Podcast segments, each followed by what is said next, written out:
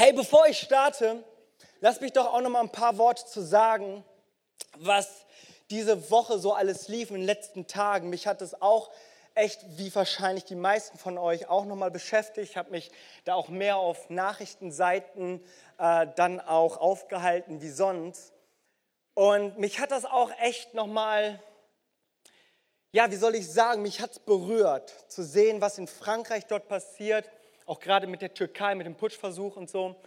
Und ähm, wir müssen uns da nichts vormachen. Wir wissen, dass Leid jeden Tag ist. Wir wissen, dass wir in einer Welt leben, der es nicht gut geht, wo täglich Menschen sterben, wo Ungerechtigkeit den Schwachen gegenüber auch passiert, Frauen gegenüber oder auch Kindern gegenüber. Das ist ein Leid, mit dem wir jeden Tag konfrontiert sind. Und diese Nachrichten wie Nizza oder wie Türkei, das sind nochmal so Sachen, die, ja, die, die, die bringen das einfach nochmal die Realität nochmal vor Augen. Das scheint so unglaublich. Und ihr habt ja gerade ein Zitat gehört. Ich weiß, ich habe das dann vor ein paar Tagen gepostet, äh, weil ich wirklich so begeistert von meiner Predigt war. Und ich war aber gestern Abend noch, äh, das ist übrigens der Titel, die Freude deiner Errettung. Und ich, gestern Abend habe ich nochmal darüber mit dem Herrn nochmal gesprochen. Ich habe gesagt, ist das heute dran? Ich meine, ich spreche über die Freude unserer Errettung und unserer Welt drumherum, da geht es so schlecht. Es ist grausam. Und ich habe ernsthaft überlegt, alles über Bord zu werfen und nochmal neu zu schreiben, zu sagen, hey komm, politische Situation, geh nochmal drauf ein. Und ich habe noch mal wirklich das so vom Herrn bekommen, wo, wo er gesagt hat, gerade deswegen, jetzt erst recht, jetzt erst recht in einer Zeit wie diese, dass wir über die Freude der Errettung sprechen. Dass wir uns bewusst machen, was wir haben und was wir zu geben haben. Das ist jetzt unsere Zeit und wir als Kirche sind dazu berufen, aufzustehen und eine Flagge zu zeigen, eine Hoffnung den Menschen zu geben, die weit mehr als Politik hinausgeht. Und das ist ein Jesus ihnen zu geben, der ihnen eine Ewigkeit schenkt. Und hierfür möchte ich beten, dass, dass, dass Gott so unsere Herzen weit macht für diese Botschaft. Und ich würde mir so wünschen, dass wir uns heute eins machen mit dieser Botschaft und es so wirklich transportieren in unser Leben, in, in unseren Alltag. Himmlischer Vater, ich möchte dir danken, Herr, für dein Wort und dass dein Wort Wahrheit ist und dass, dein Wort, dass dein Wort uns frei macht, uns heilig macht. Und ich danke dir, Jesus, Herr, dass du derselbe bist, gestern, heute, in alle Ewigkeit. Du bist gut, Herr. Und du bist, du bist der Herr und du bist Gott und König, Jesus. Und ich bete, dass du heute Morgen unsere Herzen dazu bewegst, Herr, deinem Wort zu folgen. Ich bete Jesus nicht für eine glatte, perfekte Predigt, ich bete Jesus für eine Berührung mit dir, Jesus. Und Geist Gottes, ich bete all da, wo wir gerade sind, wo wir vielleicht erschrocken sind, wo vielleicht das eigene Leid in unserem Leben groß ist. Ich bete, Jesus, dass du intervenierst, Jesus, und dass du etwas in unserem Leben tust, das größer ist, als wir selber sind, Jesus. Danke, Vater, dass du treu bist, alle Zeit treu bist. In deinem heiligen Namen habe ich gebetet. Amen. Die Freude unserer Errettung. Also es gibt wirklich weit schlimmere Themen, als über so ein Thema zu sprechen. Es ist tatsächlich eine Freude. Wisst ihr, wir haben jeden Sonntag den Aufruf am Ende des Gottesdienstes, ähm, Alex, äh, das deine Frau meint, so, ja, sag meiner Frau, brauche ich nicht. Ist klar. Meine Frau ist übrigens in der 40. Woche. Ja. Ja. Für den Fall, wenn ich es heute nicht schaffe, wisst ihr Bescheid. Ähm,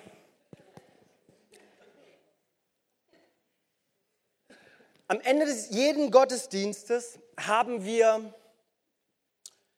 haben wir immer diesen Aufruf, sein Leben Jesus anzuvertrauen.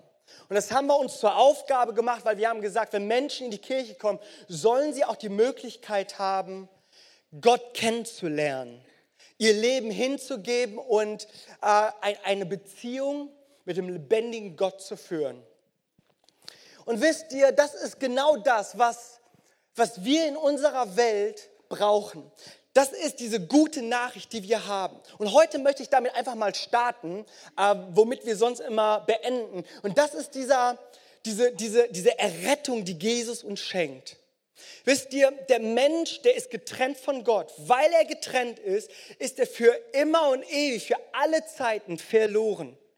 Und es gibt keine Tat, es gibt keine Religion, es gibt nichts auf dieser Erde, das uns jemals irgendwie versöhnen würde mit Gott, als dass Gott seinen einzig geborenen Sohn gab, in der Person von Jesus Christus und für meine Schuld zu sterben.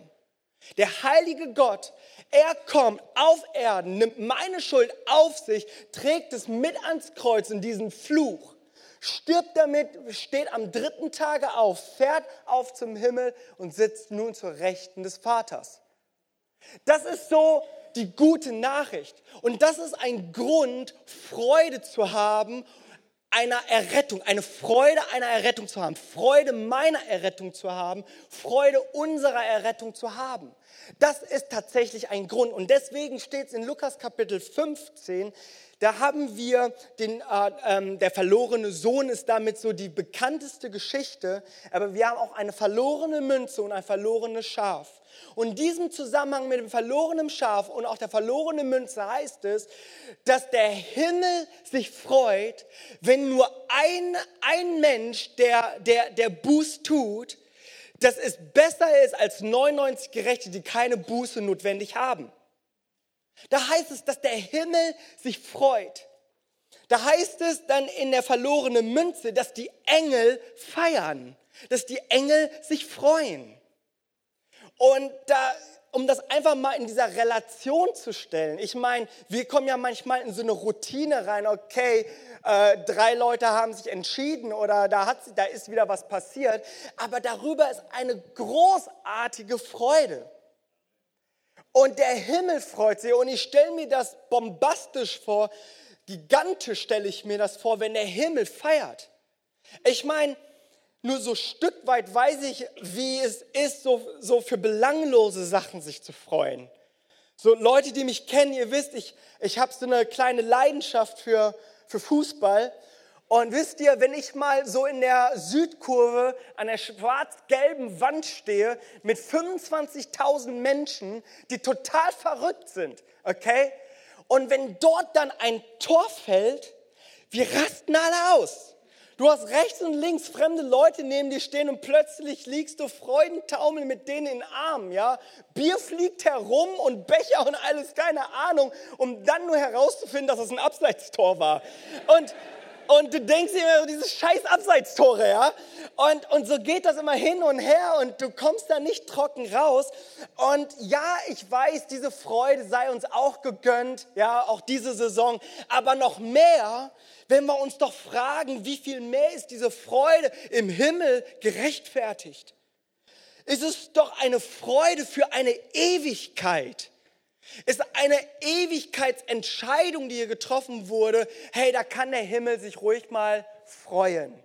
Ein bisschen ausrasten. Ich weiß nicht, ob da das Bier auch herumfliegt und so, aber äh, wahrscheinlich, keine Ahnung. Keine Ahnung, Wasser. Wasser fliegt da herum. Witzewein dann, ja. Okay. Und wir sehen, dass diese Freude im Himmel über Erlösung, über Errettung groß ist. Ja, das ist so der größte Erfolg. Das ist so das Beste, was einem Menschen auf Erden passieren kann. Die Sache ist die, dass ähm, diese Freude nicht exklusiv für den Himmel ist. Das ja, wäre ja auch ein bisschen gemeint so, ja, nur so ein Spielobjekt zu sein, damit der Himmel so ein bisschen Freude hat, sondern diese Freude ist, gilt auch uns. Heißt es auch im Lukas 15, da äh, sagt Jesus, freut euch mit mir. Freut euch mit mir. In Lukas Kapitel 10, dort haben wir diese Bibelstelle, wo Jesus 70 Jünger raussendet, 2 zu 2, und die sind auf einer Evangelisationstour. Also die machen quasi das, was ich jetzt mache, machen sie draußen auf der Straße. Die erzählen von Jesus und die beten für Menschen. Und tatsächlich passiert es, dass die Dämonen äh, weichen müssen aufgrund der Gebete der Jünger. Und diese Jünger sind total begeistert. Die sagen, Jesus, das ist der Hammer. Jesus, du kannst in Rente gehen, denn wir sind nun deine Nachfolger. Hey, wir haben es total drauf, denn die Dämonen sind uns untertan. Hey, wir können so ein bisschen Gebete, bam, bam, bam machen. Hey, und wir haben alles im Griff. Jesus, hey, danke für deine Amtszeit. Ja, nun ist es unsere Zeit. Und die waren wahrscheinlich so begeistert und dachten sich so, ey, immer nur in der zweiten Reihe. Ne?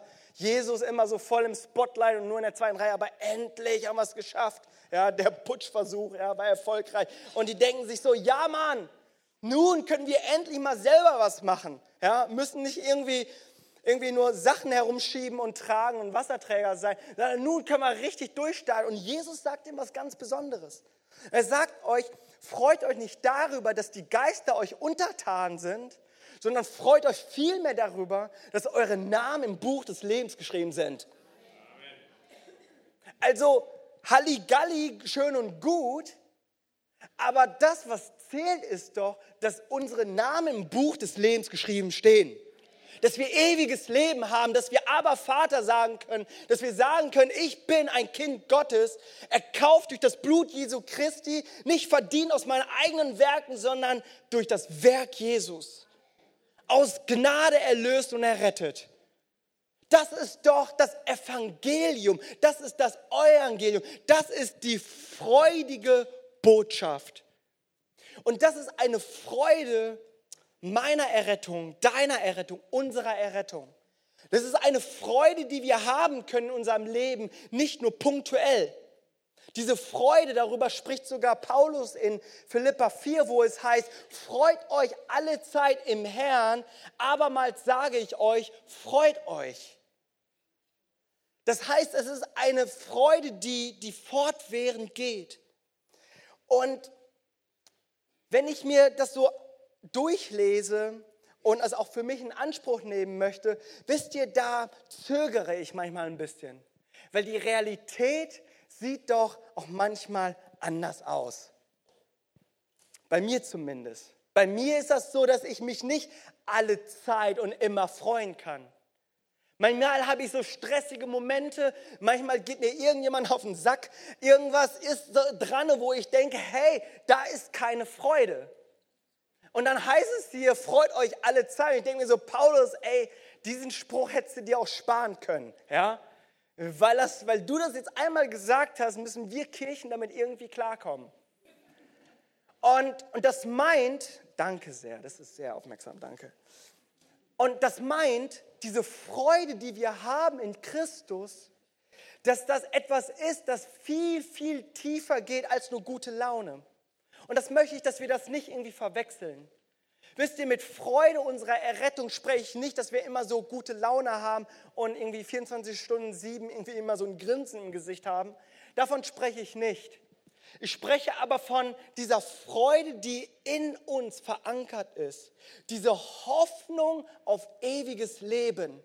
Ist doch, heißt es doch im Kolosserbrief, Christus in uns, die Hoffnung auf ewiges Leben, die Hoffnung der Herrlichkeit, die Hoffnung auf ewiges Leben. Das ist doch, über allem steht doch diese Hoffnung der Freude unserer Errettung, oder nicht? Und ich weiß, wie schwer es ist, im Alltag immer wieder drauf zu schauen, immer wieder sich darauf zu verlassen, immer wieder, immer wieder sich davon bestimmen zu lassen, dass Jesus mir diese Ewigkeit geschenkt hat. Ich bin manchmal so mit alltäglichen Sachen beschäftigt, dass das total flöten geht. Diese Wahrheit, diese Freude. Manchmal habe ich so viele Freudenräuber in meinem Leben, dass es total anstrengend ist. Habe Zweifel. Und wisst ihr, und die Bibel, die gibt uns etwas in Römer Kapitel 5, die uns sagt, in dieser Freude zu wandeln und wie wir es tun. Schaut mal in Römer Kapitel 5, Vers 2. David, jetzt brauche ich dich. Danke. Durch ihn haben wir freien Zugang zu der Gnade bekommen. Also das ist klar, oder? Das ist so, wovon ich eben gesprochen habe, von dieser guten Nachricht. Jesus ist für uns gestorben. Aber heißt es, durch ihn haben wir freien Zugang zu der Gnade bekommen. Wir haben einen freien Zugang. Diese Gnade ist da. Wir haben es uns nicht verdient, aber weil Gott gnädig ist, weil er gut ist, dürfen wir dort hineingehen, Zugang haben zu dem himmlischen Vater. Zu dem Gott, der heilig ist, dürfen wir kommen.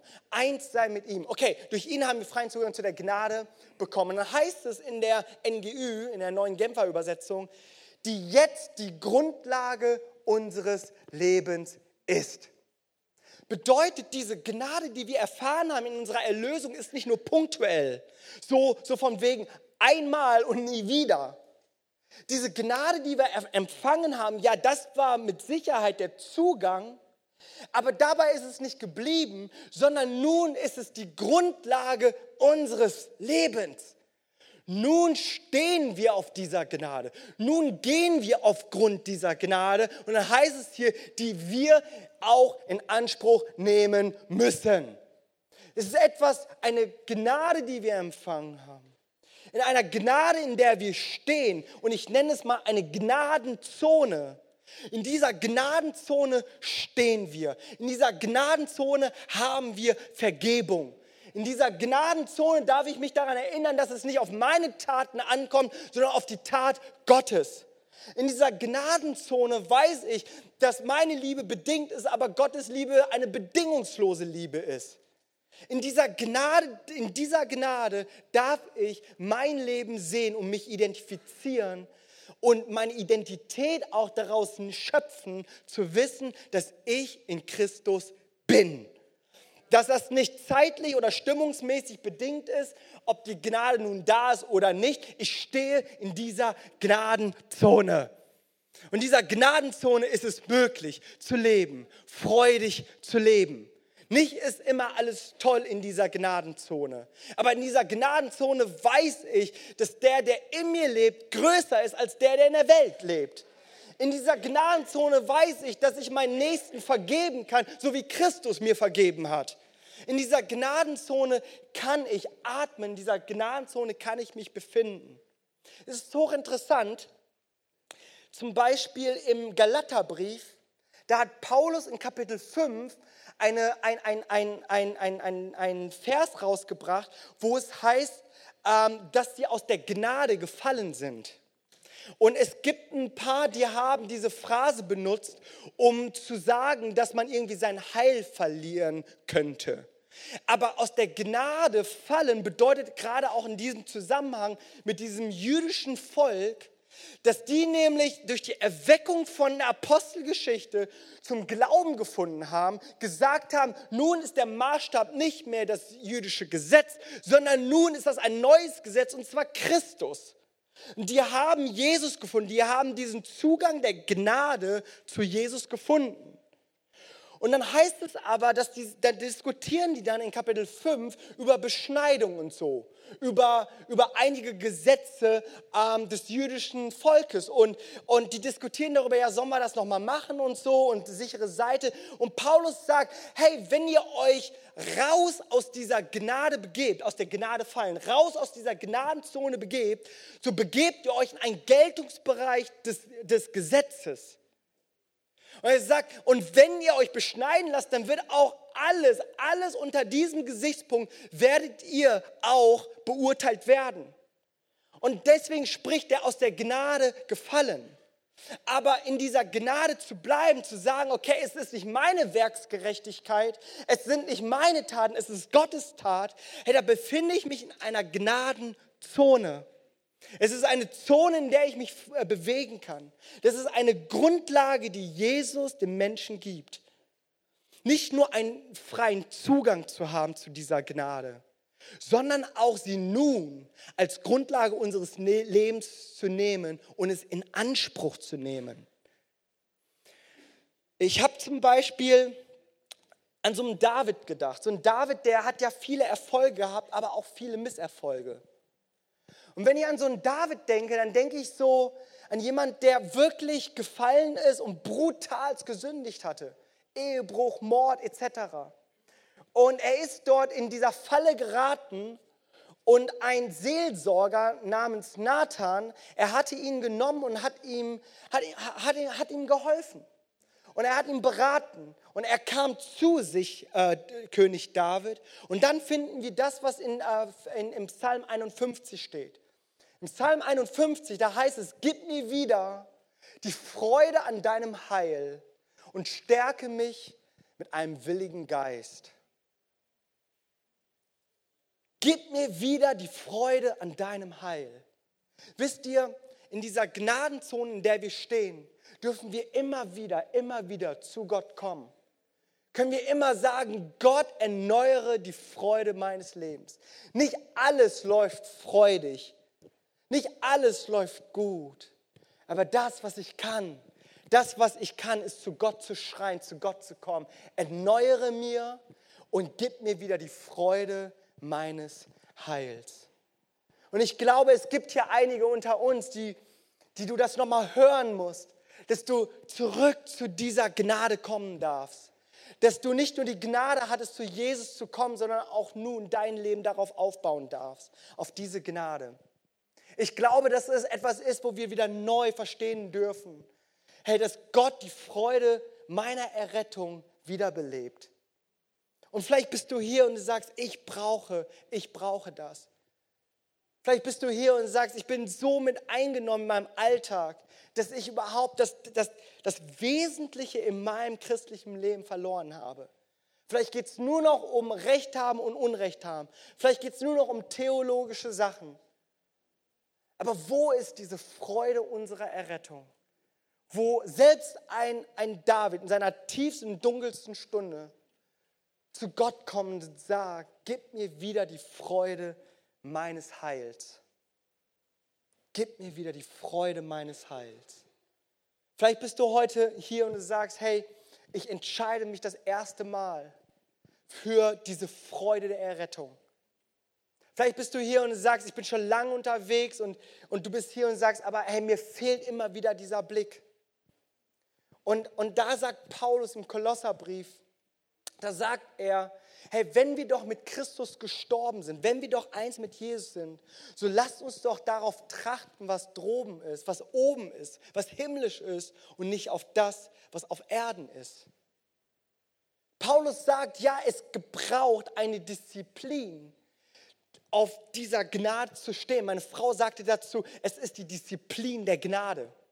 Es ist eine Disziplin der Gnade ein diszipliniertes Leben zu haben, auf die Gnade Gottes sich zu verlassen und auf die Gnade Gottes zu schauen. Zu sagen, hey, ich bin vielleicht ein Jahr unterwegs, fünf Jahre unterwegs, ich bin zehn Jahre mit Jesus unterwegs, aber trotzdem verlasse ich mich auf die Gnade Gottes. Es braucht immer wieder diese, diese Disziplin, diese Pflicht, in der ich mich rufe, wo ich sage, Gott, ich bin abhängig von dir. Nichts von dem, was ich tue, ist genug. Nichts. Und nichts von dem, was ich irgendwie falsch und verbockt habe, könnte dich irgendwie aus der Bahn werfen. Hey, ich bin abhängig von deiner Gnade. Und es gebraucht diese Disziplin immer wieder, immer wieder darauf zu trachten, was droben ist und nicht, was auf Erden ist. Wir haben heutzutage dieses Glück, dass Jesus uns damit nicht alleine lässt. So von wegen, freut euch und ihr seid ja errettet, jetzt macht mal, seid nicht so undankbar.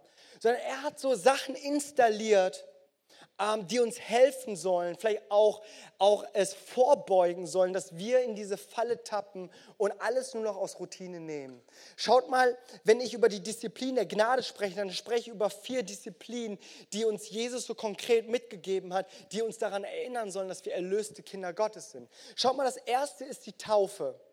Die Taufe ich spreche von der Glaubenstaufe, dass das, was in uns geschehen ist, äußerlich sichtbar wird. Dass ich nämlich mit Christus gestorben und auferstanden bin. Das wird durch die Taufe sichtbar. Und ich, ich vermute, dass die meisten von uns hier oder viele von uns getauft sind. Und ich glaube, es gilt es immer wieder, sich daran zu erinnern, ich bin getauft in den Tod Jesu Christi und mit Christus auferstanden. Erinnere dich doch nochmal an deine Glaubenstaufe. Lass doch dein, dein, dein, dein Geburtstag nochmal aufleben. dass du sagst, hey, ich habe diese Entscheidung fest in meinem Leben getroffen. Und, und diese Entscheidung ist nicht durch irgendwie eine Stimmungsschwankung im Himmel, ob das nun klappt oder nicht. Das hat auch nichts mit gutem Timing zu tun, dass es irgendwie in dem Moment geschehen muss, mit mir hier auf Erden äh, zu sterben, weil ich gerade in diesem Augenblick was Gutes gemacht habe und darauf hoffe, dass das Timing stimmt. Denn wenn es nicht stimmt, ich irgendwie bei einem blöden Gedanken dann sterbe und bums, ja, muss ich mich dafür rechtfertigen. Dass ich darauf vertrauen darf, dass ich mit der Glaubenstaufe ein Bekenntnis der unsichtbaren und der sichtbaren Welt gegeben habe, dass ich zu Christus gehöre. Dass ich diese Gewissheit haben darf und somit auch diese Freude meiner Errettung haben darf. Es gibt einen zweiten Punkt, und zwar ist das das Abendmahl, das Jesus uns aufgetragen hat äh, zu tun. Das Abendmahl, das ist so ein, ein, ein Werkzeug dafür, sich daran zu erinnern, dass ich erlöst bin ist doch das Abendmahl gegeben worden von, von Jesus, der doch gesagt hat, so, so, solange ihr dieses Brot esst und diesen Wein trinkt, so trinkt ihr und esst ihr es zu meinem Gedächtnis, zu meinem Gedächtnis. Und müsst verstehen, da ging es um die Erlösung. Ist das Passafest, ich nenne auch das Abendmahl, das ist das Passafest 2.0. Das ist da, wo die Juden es gefeiert hatten, das Passafest, um sich daran zu erinnern, dass Gott sie auf einer wunderbaren Weise aus der Gefangenschaft Ägypten herausgeführt hat, hinein in das verheißene Land und dass sie durch die Wüste gingen, die Vorväter. Und dann feierten sie das äh, mit diesem Passafest und hatten sich daran erinnert, dass Gott sie befreit hat. Und an diesem Punkt kommt Jesus und sagt, nun gebe ich euch das Abendmahl. Und wenn ihr das Abendmahl feiert, dann denkt ihr nicht nur aus der die Befreiung aus Ägypten, sondern ihr, ihr, ihr gedenkt daran, dass ich euch erlöst habe, dass ich euch befreit habe, dass ihr Errettete seid. Und dieses Abendmahl, das ist, das ist so die beste Möglichkeit, das in deinen Kleingruppen zu feiern. Wisst ihr, wir haben hier, hier in dieser Konstellation ist das immer ein bisschen schwierig. Ist eine logistische, logistische Geschichte. Aber in den Kleingruppen, das ist so dieser Moment, wo, wo, wo äh, eine, eine kleinere Gruppe zusammenkommt, einmal die Woche. Und ich möchte dich ermutigen, feier doch nochmal das Abendmahl. Feiere es doch nochmal und gedenke daran, was Christus für uns getan hat. Und ich sage euch, das rückt so einige Sachen neu in Perspektive. Das ist die Freude meiner Errettung. Diese Freude der Ewigkeit, auf Ewigkeit. Das ist die Freude, die der Himmel hat, aber die wir auch hier auf Erden haben dürfen dass wir uns neu sehen dürfen von dem, was Christus für uns getan hat. Es gibt eine dritte Geschichte, die Taufe, es ist das Abendmahl und es ist die Ekklesia, es ist die Kirche. Wisst ihr, Jesus hat, hat gesagt, dass er uns als lebendige Steine gegeben hat. Gib mir mal 1. Petrus, 1. Petrus, ähm, dort heißt es, da ihr, da ihr, zu ihm gekommen seid, zu dem lebendigen Stein, also Jesus Christus, er ist der Eckstein, der von den Menschen zwar verworfen, bei Gott aber auserwählt und kostbar ist. So lasst auch ihr euch nun als lebendige Steine aufbauen, als ein geistliches Haus, als ein heiliges Priestertum, um geistliche Opfer darzubringen, die Gott wohlgefällig sind durch Jesus Christus. Das ist, wo Christus es aufgetragen hat, in, sich, sich in eine Gemeinschaft, in eine Versammlung, in eine Ekklesia. Das ist, das ist diese Gemeinschaft, die wir hier haben. Dass wir zu lebendigen Steinen werden. Dass wir hier in diesem Hause wissen, hey, das hilft mir, die Freude meiner Errettung zu leben. Wisst ihr, beim Lobpreis, wenn wir hier sind, wisst ihr, mir tut es echt gut. Auch wenn ich mich nicht immer danach fühle, erinnert es mich immer wieder daran, danke Jesus. Gnade fließt in mein Leben wie ein Strom, hieß es dort, oder wie ein Fluss, wie ein Fluss. Das ist doch, woran ich mich neu wieder erinnere in dieser Gemeinschaft, wo wir, wo wir darüber singen und, und beten. Das ist doch gerade das, was hier geschieht. Und dann gibt es eine vierte Geschichte und das ist der Missionsauftrag, den Jesus uns gegeben hat in Kapitel 28. In 28, Matthäus Evangelium, dort heißt es, geht hin alle Welt und, und lehrt sie alles zu bewahren, was ich euch gegeben habe. Tauft sie auf den Namen des Vaters, Sohnes und Heiligen Geistes. sagt er, und ich bin mit euch bis an das Ende der Erde. Wisst ihr, ich glaube ganz stark, dass die Freude unserer Errettung was damit zu tun hat, wenn wir in unserem Leben aktiv unsere Berufung leben.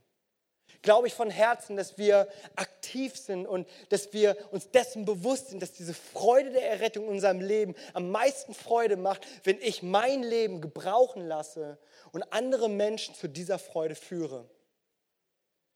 Und ich glaube, dass Jesus uns diese, diese vier Disziplinen der Gnade geschenkt hat, um uns daran zu erinnern, ja, Jesus ist mein Herr. Hey, es mag nicht immer alles schön und gut sein um mich herum. Der Alltag mag manchmal erdrückend sein. Menschen mögen manchmal böse sein. Aber in dieser Gnade, die nun die Grundlage meines Lebens ist, darf ich mich immer wieder erinnern, dass Jesus der Herr ist, dass ich ewiges Leben habe und das nun neu in Perspektive sehen darf. Lass uns gemeinsam aufstehen.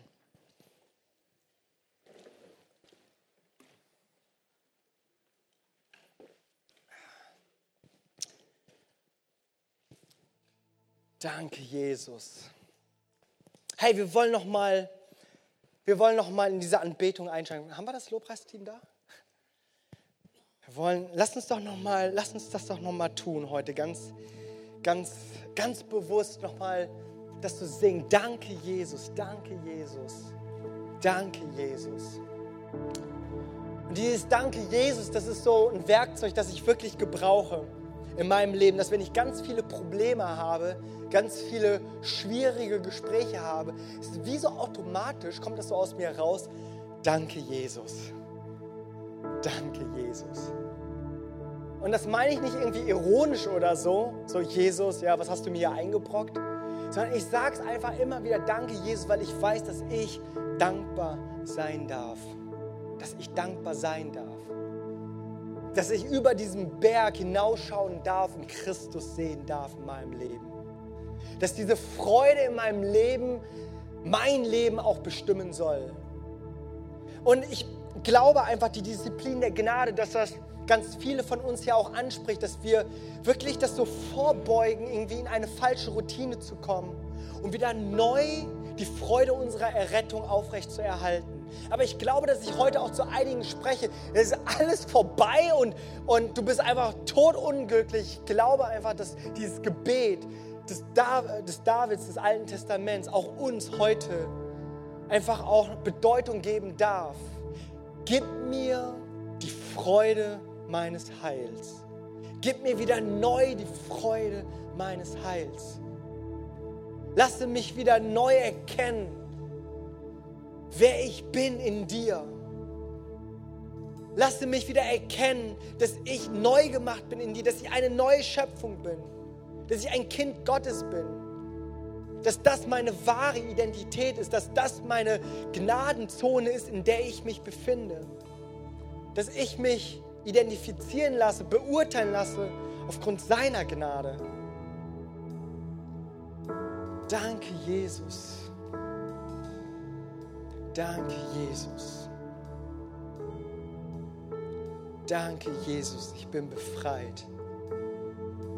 Danke, Jesus. Danke, Vater im Himmel. Komm, lass uns doch nochmal einsteigen in diesen Song. Danke, Jesus, ich bin befreit. Danke, Jesus.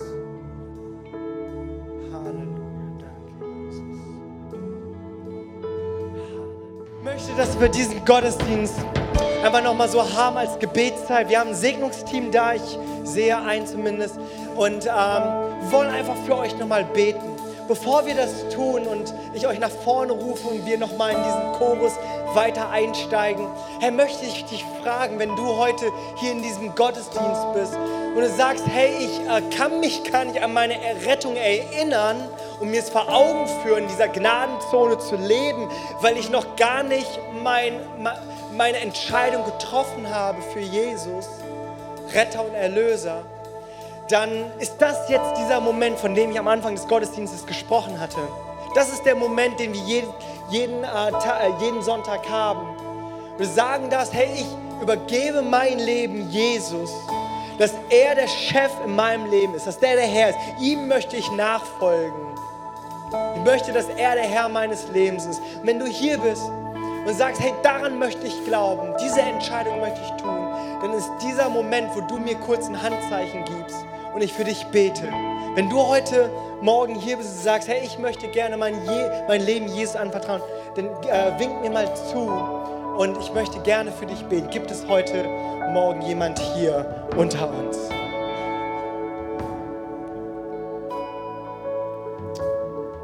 Okay? Wenn du hier bist, dann gib mir ein deutliches Zeichen, einfach, dass du dieses, diese Entscheidung getroffen hast. Wenn es nicht der Moment ist, dann ist es kein Problem. Dann ist das noch nicht jetzt dein Moment, aber wenn es dein Moment ist, dann, dann ist das jetzt deine Möglichkeit.